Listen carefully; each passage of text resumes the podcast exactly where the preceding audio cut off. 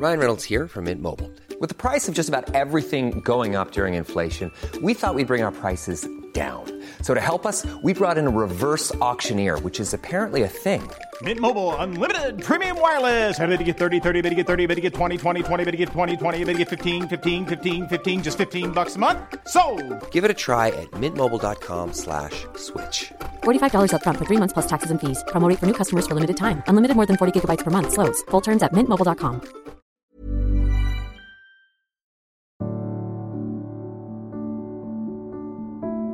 En fait, quand on fait du podcast, j'ai un peu l'impression d'être dans la cour de récréation de la radio.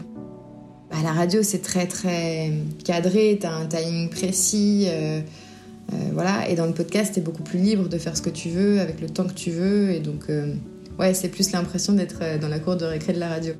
Là où je peux laisser m'exprimer, exprimer ma créativité un peu plus.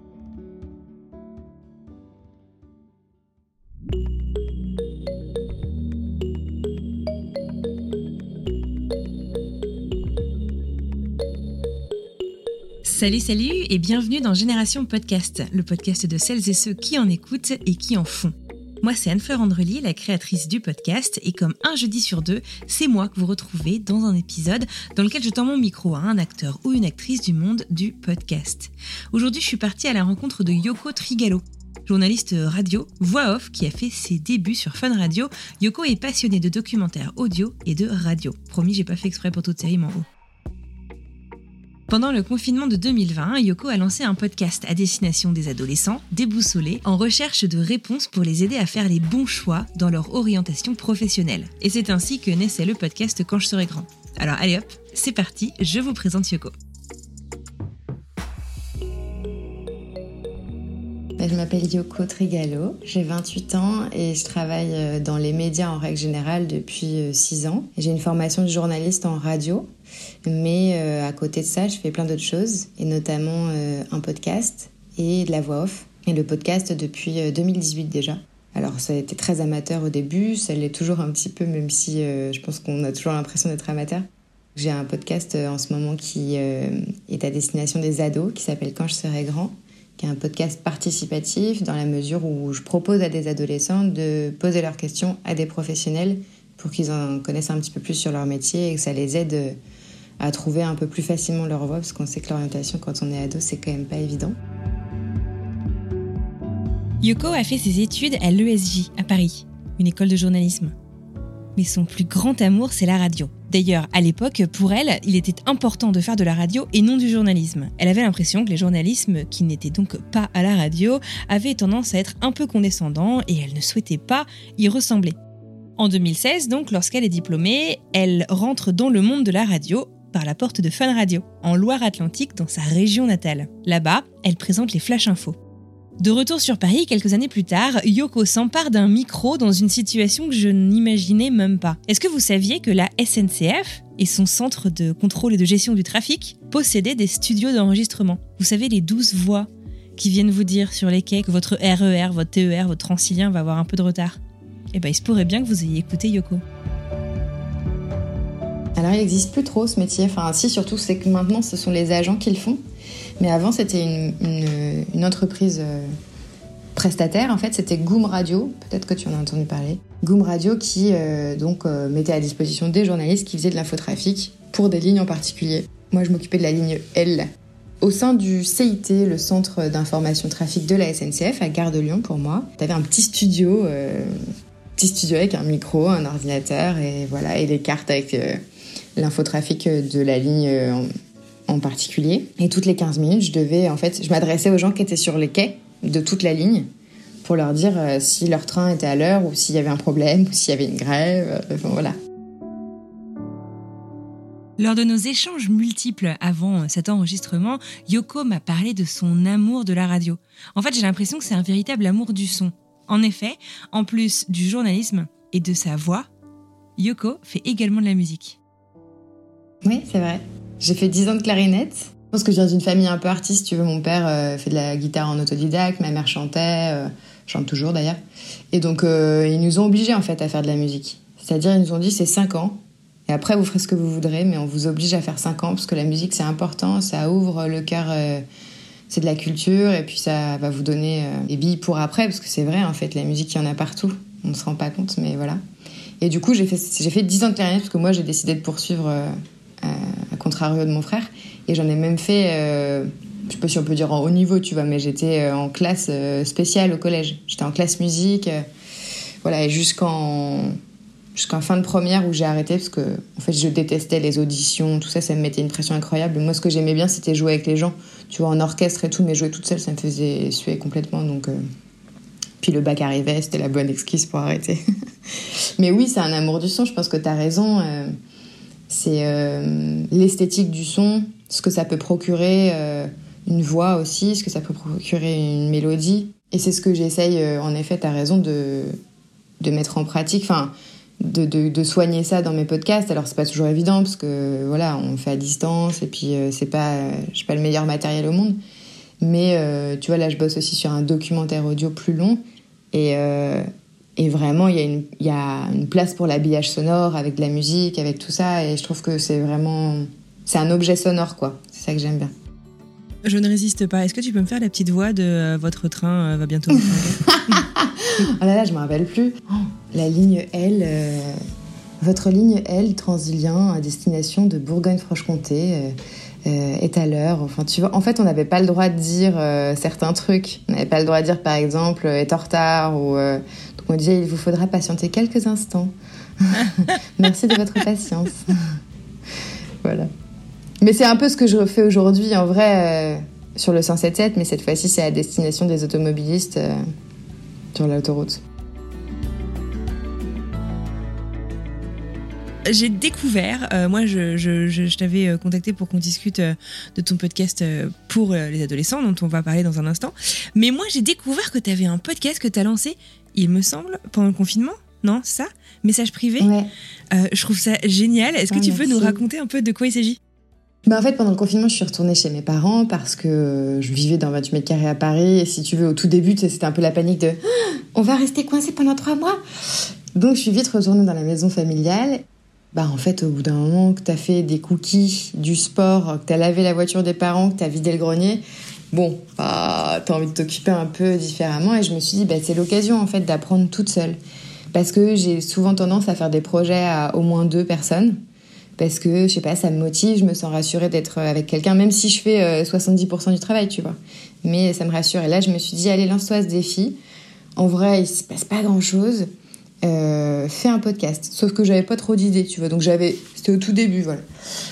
Et en fait, un jour sur Facebook, je lis euh, le message d'un ami, un ami hockeyeur, qui en fait devait terminer sa saison après après le confinement, à la fin de l'année, tu vois, et qui avec le confinement a été obligé de, de faire ses au revoir en fait euh, comme ça virtuellement. Et donc il a fait un, petit message sur Facebook où c'était, euh, bah, c'est le premier, c'est le premier épisode du podcast, et je lui ai écrit en disant est-ce que je peux t'emprunter ton texte pour le dire?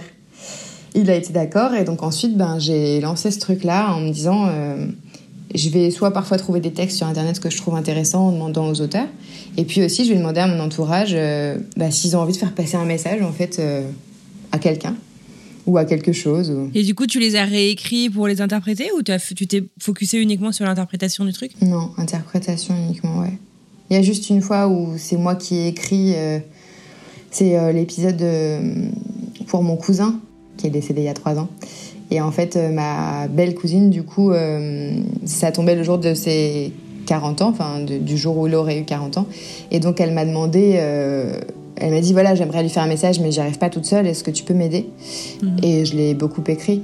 Et euh, mais du coup c'était un exercice intéressant de, de faire par rapport à ses notes à elle parce que je voulais absolument retranscrire ce qu'elle voulait.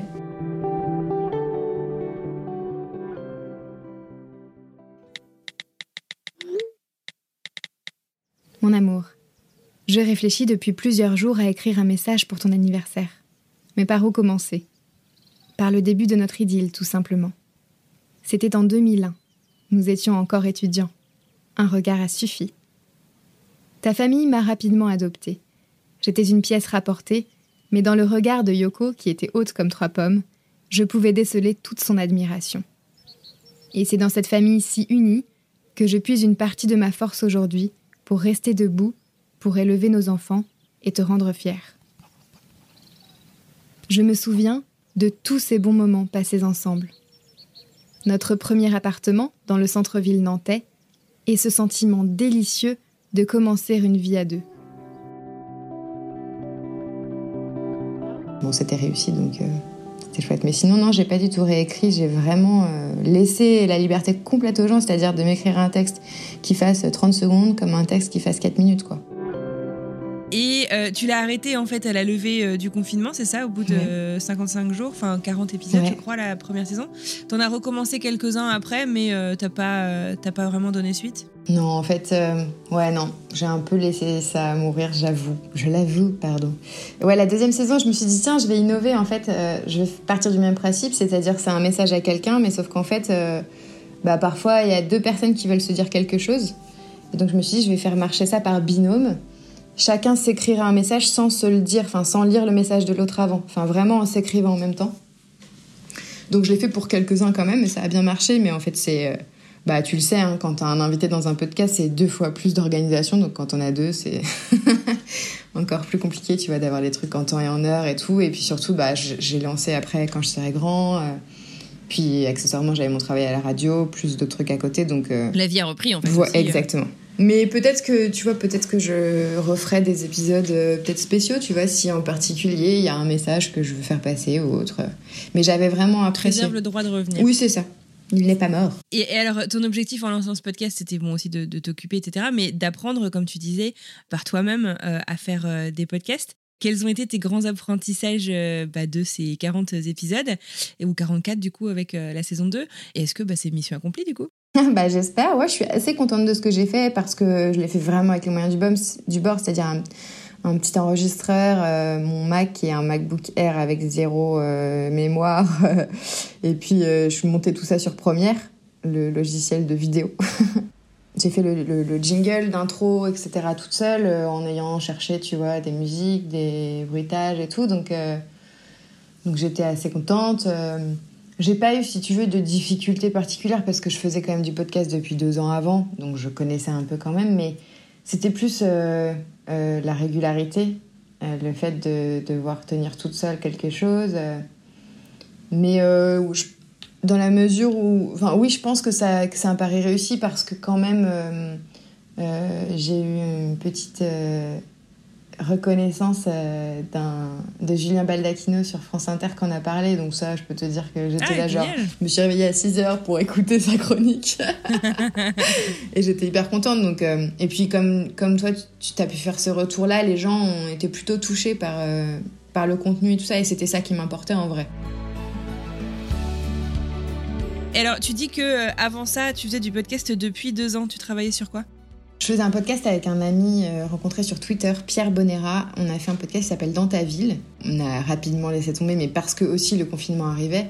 Euh, parce qu'en fait, on faisait des interviews de gens qui agissent euh, positivement pour la société, on va dire. Que ce soit par exemple le refuge. Ah oui, on a parlé des frangines, qui sont une alternative aux perruques. Ce sont des franges pour les femmes victimes d'alopécie. Bon, tu vois, on voulait mettre en avant ce genre de choses et donc on faisait des interviews, mais en se déplaçant, etc. Donc ça demandait pas mal d'investissement et en fait on avait chacun notre job à côté.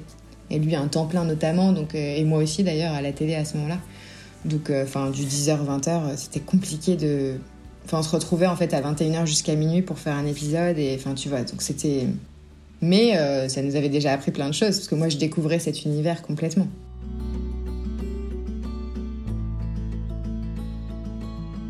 Et puis, euh, bah, c'est quoi C'est en 2021 que tu as lancé Quand je serai grand? D'où est venue l'idée de Quand je serai grand? Parce que c'est donc, comme tu le disais, un podcast qui s'adresse aux ados déboussolés. Et euh, tu l'as pas lancé toute seule? Ou en tout cas, tu le, tu le fais pas complètement toute seule, tu le fais avec une certaine Margot. Tu peux nous raconter? Bien sûr. Euh, l'idée est à peu près venue aussi pendant le confinement, en fait. Parce que de retour à Angers, je me suis un peu remémoré, si tu veux, mes années, lycée, etc. Et surtout une discussion que j'avais eue avec mon frère qui à 23 ans, ne savait pas quoi faire de sa vie. Il était barman, il commençait à avoir des sacrés problèmes de dos à cause de ce métier. Et j'avais eu une grosse discussion avec lui en disant mais je comprends pas, il y a plein de choses que t'aimes et notamment euh, l'informatique, le web, tout ça, t'as toujours été passionné par ça et c'est un métier qui recrute à fond aujourd'hui quoi. Et je lui ai dit euh, ton job c'est pas obligé d'être une passion en fait, enfin c'est super si ça en est une mais euh, tu peux garder des passions à côté et faire un job qui t'intéresse un minimum. Et donc je l'avais poussé à voilà à reprendre des études. Donc aujourd'hui il est euh, développeur web, ça se passe hyper bien. Il a fait une formation d'accéléré, ce qui fait qu'il n'a pas trop perdu de temps. Et donc je me suis rappelé ça et je me suis dit mais en fait si je regarde dans mon entourage, mais combien de gens, j'ai, combien de personnes j'ai qui se sont réorientées? J'ai une amie avec qui j'ai fait le DUT en com qui après a voulu, a être prof de maths, puis après elle est devenue professeure des écoles. Euh, j'ai une amie musicienne du collège qui euh, a été, euh, après avoir abandonné le sax, fait, a passé un diplôme pour être pâtissière, puis elle s'est rendue compte que c'était un milieu absolument horrible, donc elle est devenue opticienne. Enfin, tu vois, j'ai quand même vraiment des, des trajectoires où je me dis, mais c'est, ça veut dire que plus jeune, il n'y a pas eu les questions, euh, des réponses aux questions qui se posaient peut-être, tu vois, sur ce qu'ils aimaient faire, sur ce en quoi ils étaient doués.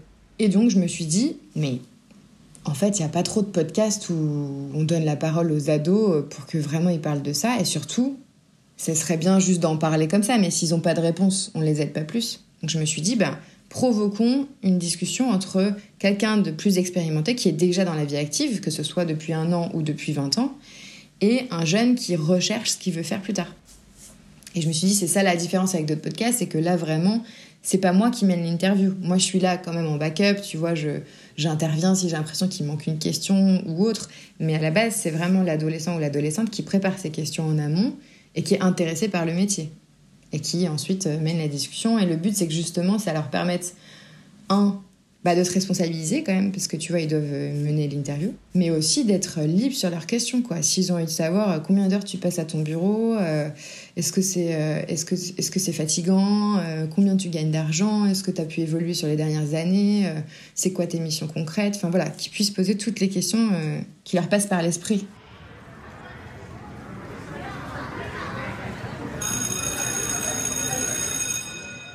Bienvenue dans la bande-annonce du podcast Quand je serai grand. Je m'appelle Yoko, je suis journaliste. Comme tu peux le constater, j'aime aussi faire des podcasts. Et puis je prête également ma voix pour faire de la voix off. Mais t'inquiète pas, ça on en reparlera plus tard. Qu'est-ce que tu veux faire plus tard? On te l'a posé combien de fois cette question depuis que t'es enfant? 50, 200, 1000 fois? Peut-être as-tu un métier rêvé? Ou à l'inverse, fais-tu partie de la grande majorité des jeunes qui est un peu inquiète concernant son avenir parce que tu ne sais pas trop dans quoi tu veux travailler quand tu auras fini tes études? Et les études, parlons-en. Pas évident de choisir sa voie quand on ne sait pas quel métier on veut faire, non? On est bien d'accord, c'est un cercle un peu vicieux. Et moi, j'aime pas trop ça. Et puis disons que dans mon entourage, il y en a pas mal qui ont galéré et qui n'ont pas vraiment été aidés en temps voulu, c'est-à-dire au collège ou au lycée. Alors voilà, avec Margot, qui est ingénieure du son, c'est elle qui gère le montage des épisodes, c'est elle aussi qui a composé la musique que tu entends en ce moment, et tout ça depuis Londres où elle est confinée depuis d'interminables mois.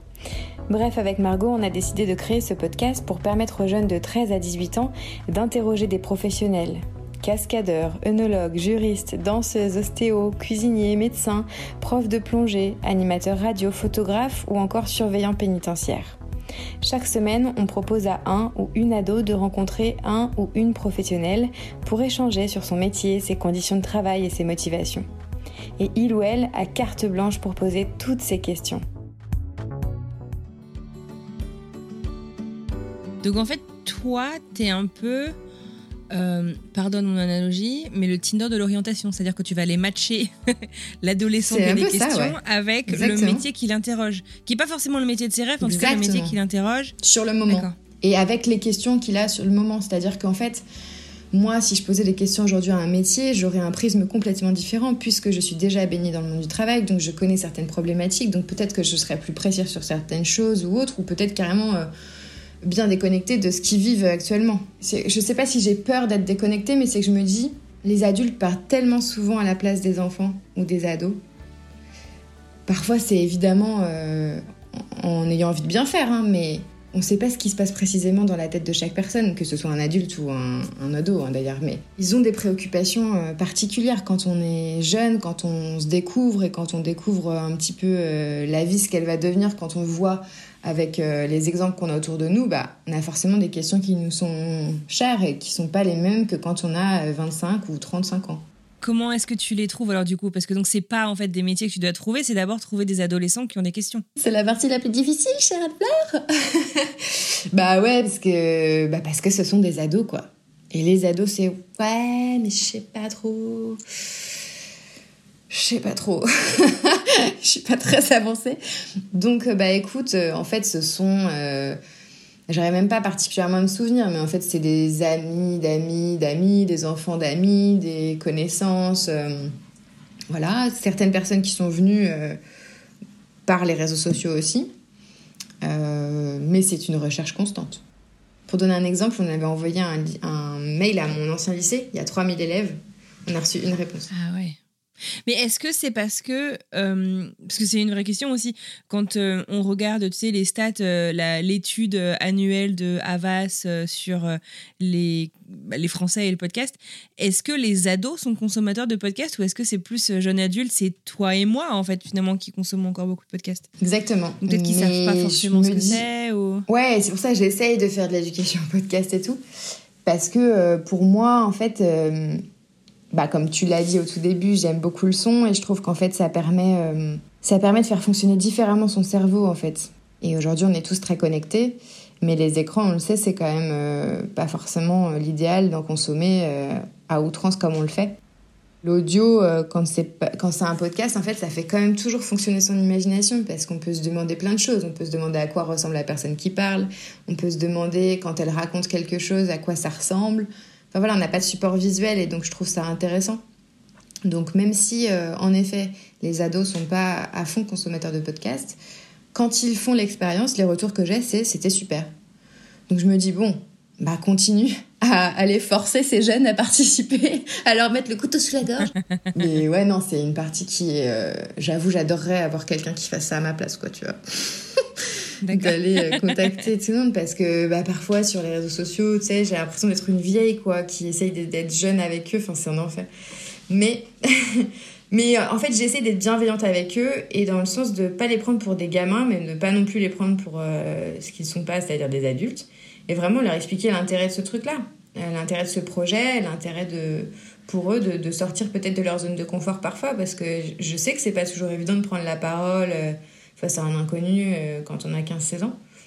Mais justement, c'est aussi ça qui peut permettre de d'avancer sur son projet personnel d'orientation.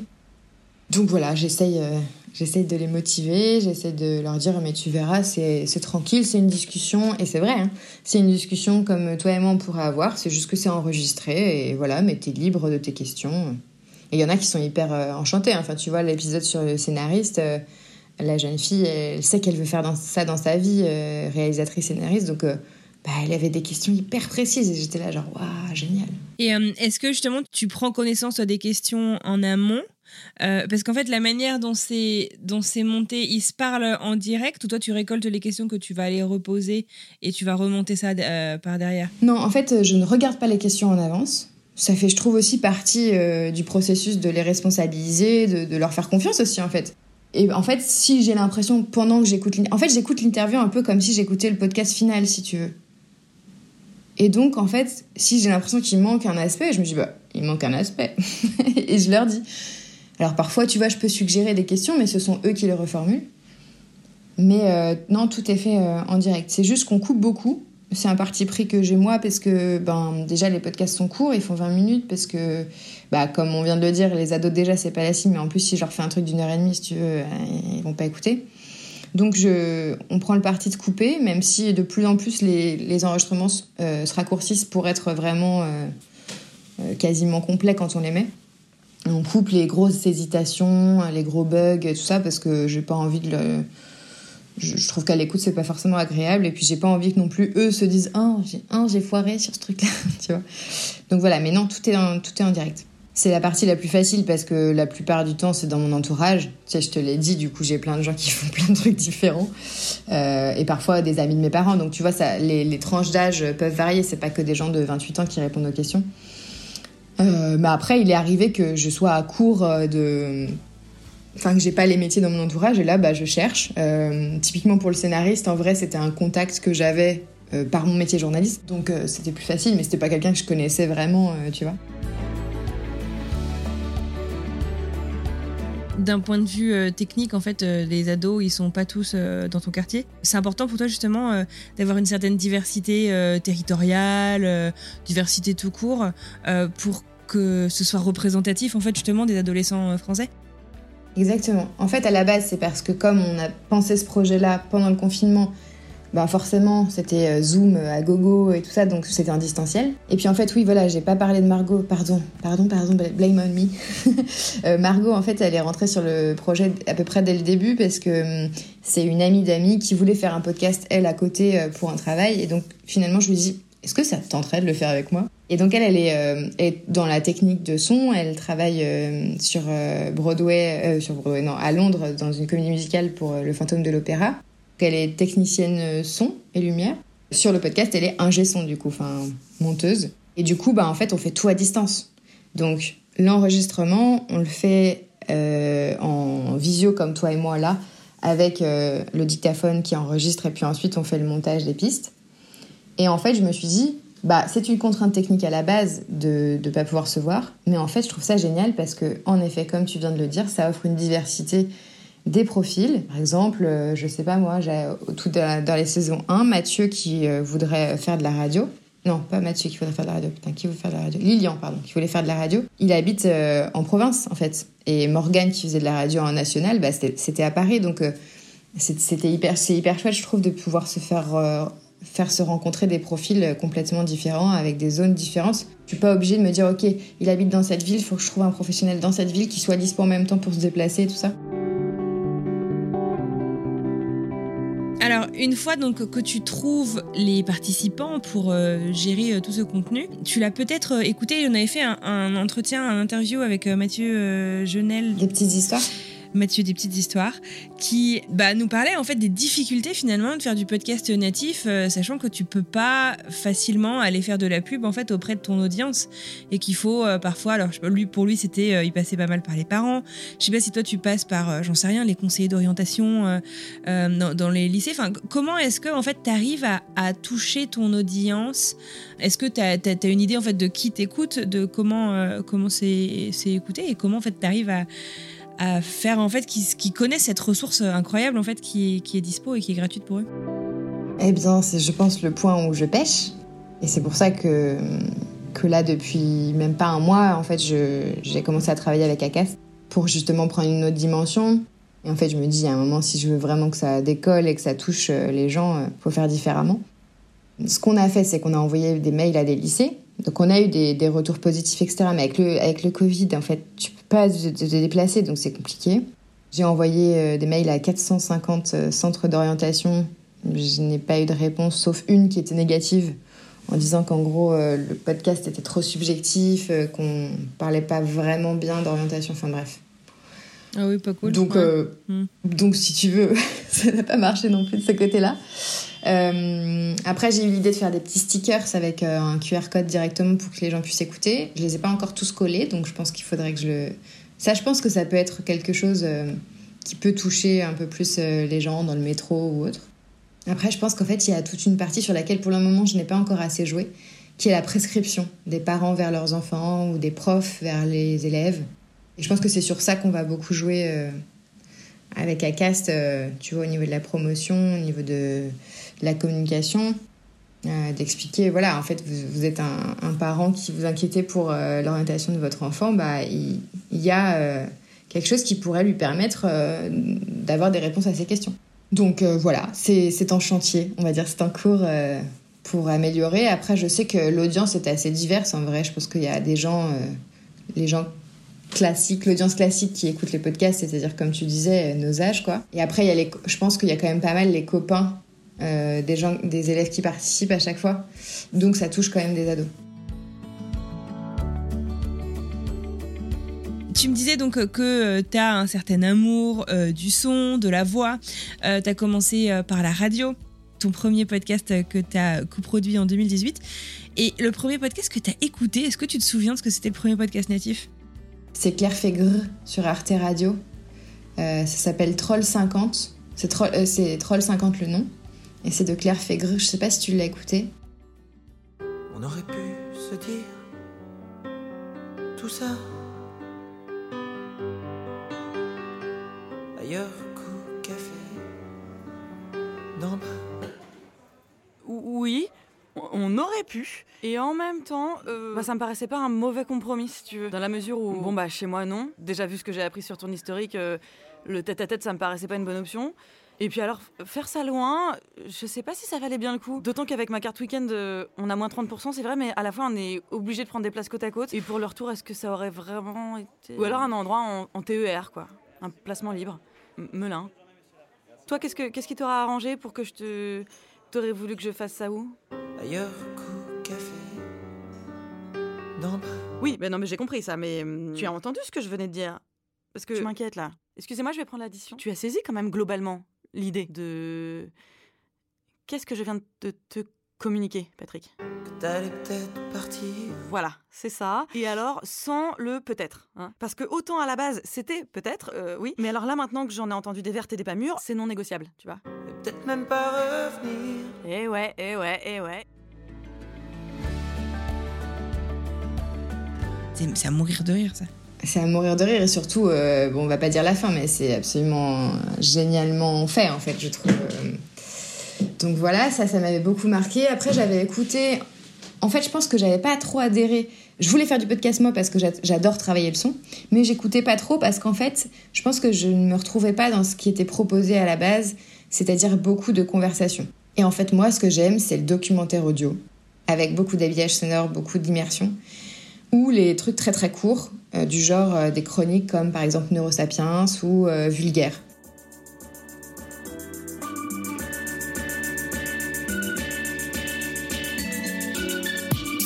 Bonjour et bienvenue sur le podcast Neurosapiens, le podcast qui défriche les mythes et croyances et vous révèle les secrets les plus intimes de votre cerveau. Vulgaire. Vulgaire, vulgaire. Je suis vulgaire. Vulgaire. Vulgaire. Oh là là, c'est vulgaire. Vulgaire. Lourde. Vous savez pourquoi Lourdes, c'est Lourdes L'histoire est ouf. On est en 1858. À la base, Lourdes, c'est juste une ville basique avec un nom limite grossophobe, une église, une école, un super U, la base quoi. Mais un jour, une meuf a rendu la ville swag. Cette meuf, c'est Marie Bernard de Soubirous. Tu vois, où il y a de l'humour mais où j'apprends des choses. Mais les conversations, ça me fait un peu chier. Alors j'en écoute certains parce que euh, les sujets en soi m'intéressent, mais si tu veux, je je suis pas euh, comme devant une série Netflix à fond à me dire ok j'ai mon petit épisode de 45 minutes qui arrive, pas du tout. J'ai mis quelques épisodes de transfert. Euh, J'aime bien aussi quelques épisodes de- du cœur sur la table. Mais après, voilà, j'ai écouté beaucoup de documentaires audio. Euh, euh, Détenu, par exemple, qui est pas un documentaire audio en lui-même, qui est plutôt une série, mais quand même. Détenu, c'est un podcast euh, où d'anciennes femmes détenues racontent leur histoire. Donc c'est du récit monologue en fait, mais qui est rythmé par quelques virgules sonores. et puis bah forcément c'est hyper intéressant. Donc et c'est des formats assez courts, c'est entre 15 et 20 minutes à chaque fois. Donc ça s'écoute facilement. Le premier documentaire audio, je pense que j'ai écouté, c'était euh, euh, celui de euh, Bonnet sur les attentats du 13 novembre. C'est Fluctuate Neck Mergitur, les éclipsés de la ville lumière. J'ai écouté ça peut-être en une soirée quasiment. Enfin, j'étais en train de me coucher et je l'écoutais quand même. Je voulais pas m'endormir tant que j'avais pas fini. J'ai quand même écouté le dernier épisode le lendemain.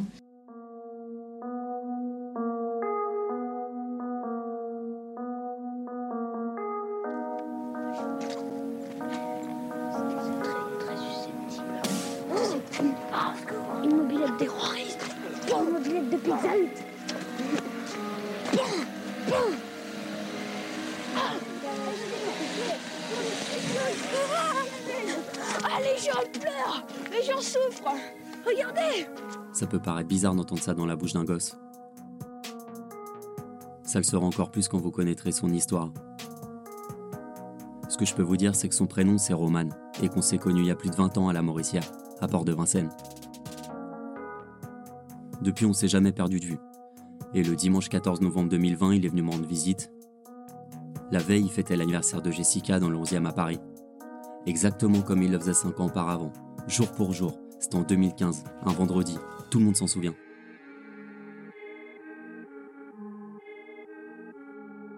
C'est pour parler de cet anniversaire-là et de tout ce qui s'en est suivi qu'on s'est retrouvé chez moi. J'ai vraiment une appétence pour euh, ce format-là qui. euh, ouais. Est-ce que tu saurais dire, je sais pas, euh, au cours euh, peut-être des derniers mois, euh, quel est euh, bah, le docu, du coup, puisque c'est ton format de prédilection, que tu as le plus recommandé autour de toi, où tu as dit, mais celui-là, il faut absolument que tu l'écoutes, il est génial? Il y en a deux, parce que je les écoutais un peu à la suite. Onde de choc de Podio, qui raconte le sauvetage euh, de Kevin Escoffier euh, dans le, pendant le Vendée Globe. Et ça, au niveau sonore, c'est assez dingue. Et euh, que sont-ils devenus Sur Arte Radio, je n'ai plus le nom de cette personne géniale, mais c'est une ancienne prof de français qui était en ZEP et qui, dix ans plus tard, retourne voir certains de ses élèves avec les enregistrements qu'elle avait fait d'eux. Et, euh, et bon, bah, c'est Arte Radio, quoi. Donc, t'imagines bien le travail euh, sonore, du montage et tout. C'est, moi, ça m'a mis sur les fesses. Et surtout qu'en plus, euh, j'ai été très émue par ce qu'elle disait, en fait, et par, par ce qu'elle récoltait chez ces jeunes-là. Donc, vraiment, je lui ai même carrément écrit sur Twitter. Je ne sais pas si elle a vu mon message, mais je lui ai dit que vraiment, ça m'avait procuré beaucoup d'émotions et que je saluais son travail et que je la remerciais, quoi. Comment est-ce que euh, euh, aujourd'hui tu découvres encore de nouveaux podcasts? Ou est-ce que tu en découvres de nouveaux d'ailleurs Ou est-ce que non euh, Oui, oui, Tu oui, restes oui, oui. abonné à ce que tu connais et tu es très contente avec ce que tu as Non, parce qu'au final, tu vois, les documentaires, c'est assez, enfin, c'est assez ponctuel. Souvent, c'est en une fois. Donc, non, non, j'en, écoute tout le temps. Euh, bah, soit les réseaux sociaux, principalement LinkedIn, par exemple, je trouve qu'il y a pas mal de recommandations. Les newsletters aussi, ça m'aide pas mal. Et puis parfois, les, les pages d'accueil des applications de podcast, qui, je pense, du coup, font aussi un peu peut-être par rapport à mes goûts. euh. Et après, en vrai, comme je sais que j'aime la façon de faire d'Arte Radio, bah, je vais sur leur site et tu vois, je regarde. euh. En vrai, moi, la cover, ça aide beaucoup. Ah ouais? Ça Ouais, ça me donne. Qu'est-ce que t'attends que la tout. cover te procure? Bah, je sais pas. euh, Qu'elle soit un peu esthétique, euh, que ça me parle ou pas. Enfin, je, je, je saurais pas t'expliquer, mais, euh, mais je sais que la cover joue dans mon, dans mon choix d'écouter ou non un podcast. Mais récemment, par exemple, sur Arte Radio, euh, j'ai écouté euh, un documentaire qui est génial. Comment ça s'appelle? Ça s'appelle Fast and Phallus. j'ai trouvé ça génial, génial comme nom. Et là, tu vois, ça, ça me donne envie d'écouter comme nom. Je trouve ça. Et puis parce que si c'était quelque chose que je connaissais pas. euh, Ah oui, il y a Brut aussi. Les- le podcast de Brut que j'aime beaucoup. Défense de filmer. Il est génial. Ouais. Il est génial. Il est génial. Je trouve ça hyper intéressant, quoi. C'est plein de sujets qu'on n'aborde pas forcément, c'est bien fait. Défense de filmer, alors leur, leur euh, slogan est quand même très explicite, c'est le micro va où les caméras ne vont pas. Donc c'est beaucoup de sujets qui peuvent être peut-être tabous ou que les gens ne vont pas oser euh, raconter face caméra. Et donc ce sont, euh, ils sont plusieurs journalistes sur le podcast de Brut à, aller faire un reportage audio et donc vraiment en immersion. Et en fait, dans ce podcast, il y a d'abord une partie introduction où c'est un autre journaliste qui introduit le podcast et qui discute avec le journaliste qui a fait le reportage pour un peu savoir son retour, etc. Et ensuite, on plonge et puis on peut revenir après euh, dans la partie discussion entre les deux journalistes, puis on replonge. Mais c'est assez court aussi, c'est une quinzaine de minutes et c'est des sujets hyper euh, originaux, donc euh, ouais. Tu vois, je pense qu'il y a un côté quand même un peu journalistique dans mon écoute de podcast aussi, quand même, je pense. Fait de société. J'aime bien Reporter aussi de Martin Veil qui interviewe de grands reporters avec aussi là aussi là avec là aussi pardon un travail de son que j'aime beaucoup. Euh, tu vois, il met pas mal d'archives euh, audio, soit de journaux radio, soit de journaux télé, soit de choses comme ça. Donc c'est c'est aussi très bien fait, je trouve. Est-ce que il y a un conseil euh, que t'aurais aimé euh, peut-être avoir quand tu t'es lancé dans l'audio, dans le podcast ou rétrospection Peut-être qu'on te l'a dit d'ailleurs et que et que tu te dis faut absolument que tout le monde le sache. Celle des. Ouais, bah si, on me l'a dit. On- En tout cas, je l'ai plus là dans- quand je me suis lancée dans Quand je serai grand en voulant faire quelque chose de professionnel, on va dire. Si, c'est qu'en fait, ça prend un maximum de temps et qu'il faut le savoir et qu'il faut l'anticiper et qu'il faut. euh, si vraiment euh, tu as envie que ton projet dure, il faut prendre en compte cet aspect d'investissement qui semble. euh, qui semble peut-être abstrait, mais qui est pourtant euh, vraiment très fort. C'est-à-dire que ton podcast, même si c'est une pépite, si tu ne communiques pas dessus, euh, ben, en fait, euh, il y aura très peu d'écoute. Donc, ça prend une partie euh, c'est conséquent du temps. Après, bah, pour le montage et tout, hein, je sais, hein, ça prend toujours mille ans, donc bon, ça, ça fait partie, enfin, ça fait partie du job, quoi. Mais non, je, tu vois, j'ai pas eu de grandes désillusions, j'ai pas eu de grandes difficultés. Euh, je pense qu'aussi, je travaillais déjà dans le milieu de la radio, donc tu vois, le milieu sonore, du montage et tout, j'avais déjà fait des reportages audio, donc c'est c'est simplement, en, fait, quand tu fais du podcast, j'ai un peu l'impression d'être dans la cour de récréation de la radio. C'est-à-dire que bah, la radio, c'est très très cadré, t'as un timing précis, euh, euh, voilà. Et dans le podcast, t'es beaucoup plus libre de faire ce que tu veux, avec le temps que tu veux. Et donc, euh, ouais, c'est plus l'impression d'être dans la cour de récré de la radio. Là où je peux laisser m'exprimer, exprimer mon, ma créativité un peu plus. Non, je trouve que c'est vraiment un outil merveilleux, le podcast, euh, pour plein de choses. Et puis c'est accessible à tout le monde. Il n'y a pas de différence de, de classe, de... Je veux dire, euh, on peut très bien euh, voir une boîte dans le 440, écouter des podcasts sur sa pause déj, comme vivre en HLM ou devoir travailler pour aider ses parents et écouter ça sur le chemin de l'école, quoi. Donc, je trouve que c'est vraiment un support génial, le podcast.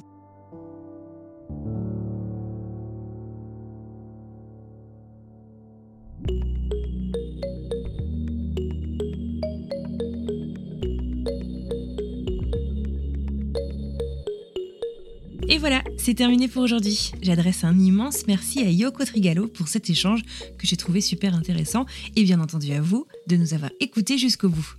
N'oubliez pas que si vos ados ou ceux de votre entourage, de vos voisins, de vos collègues se posent des questions sur leur orientation, eh ben envoyez-leur un épisode du podcast Quand je serai grand ou même incitez-les à participer. Si ça vous dit, en tout cas, je vous invite à venir retrouver la communauté de Génération Podcast sur LinkedIn et Instagram, at Génération Podcast. Ensemble, on pourra poursuivre la conversation autour de cet épisode.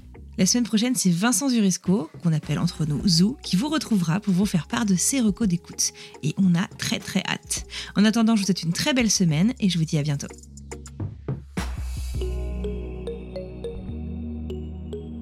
Et puis, euh, parfois, la une euh, des. Attends, excuse-moi. Arrête ça tout de suite. Rends ouf, elle nique mon tapis, putain.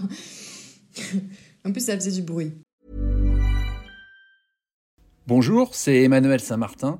J'ai créé French Morning il y a maintenant plus de 15 ans, avec une idée simple, donner aux Français de l'étranger une information utile et proche d'eux. En bref, un média communautaire dans le meilleur sens du terme. Plus d'une vingtaine de journalistes participent à cette mission et partagent notre motto être sérieux sans se prendre au sérieux. Alors si vous voulez les soutenir dans leur travail, rendez-vous sur frenchmorning.com pour vous abonner. Nous n'existons que pour et par når de ikke dør.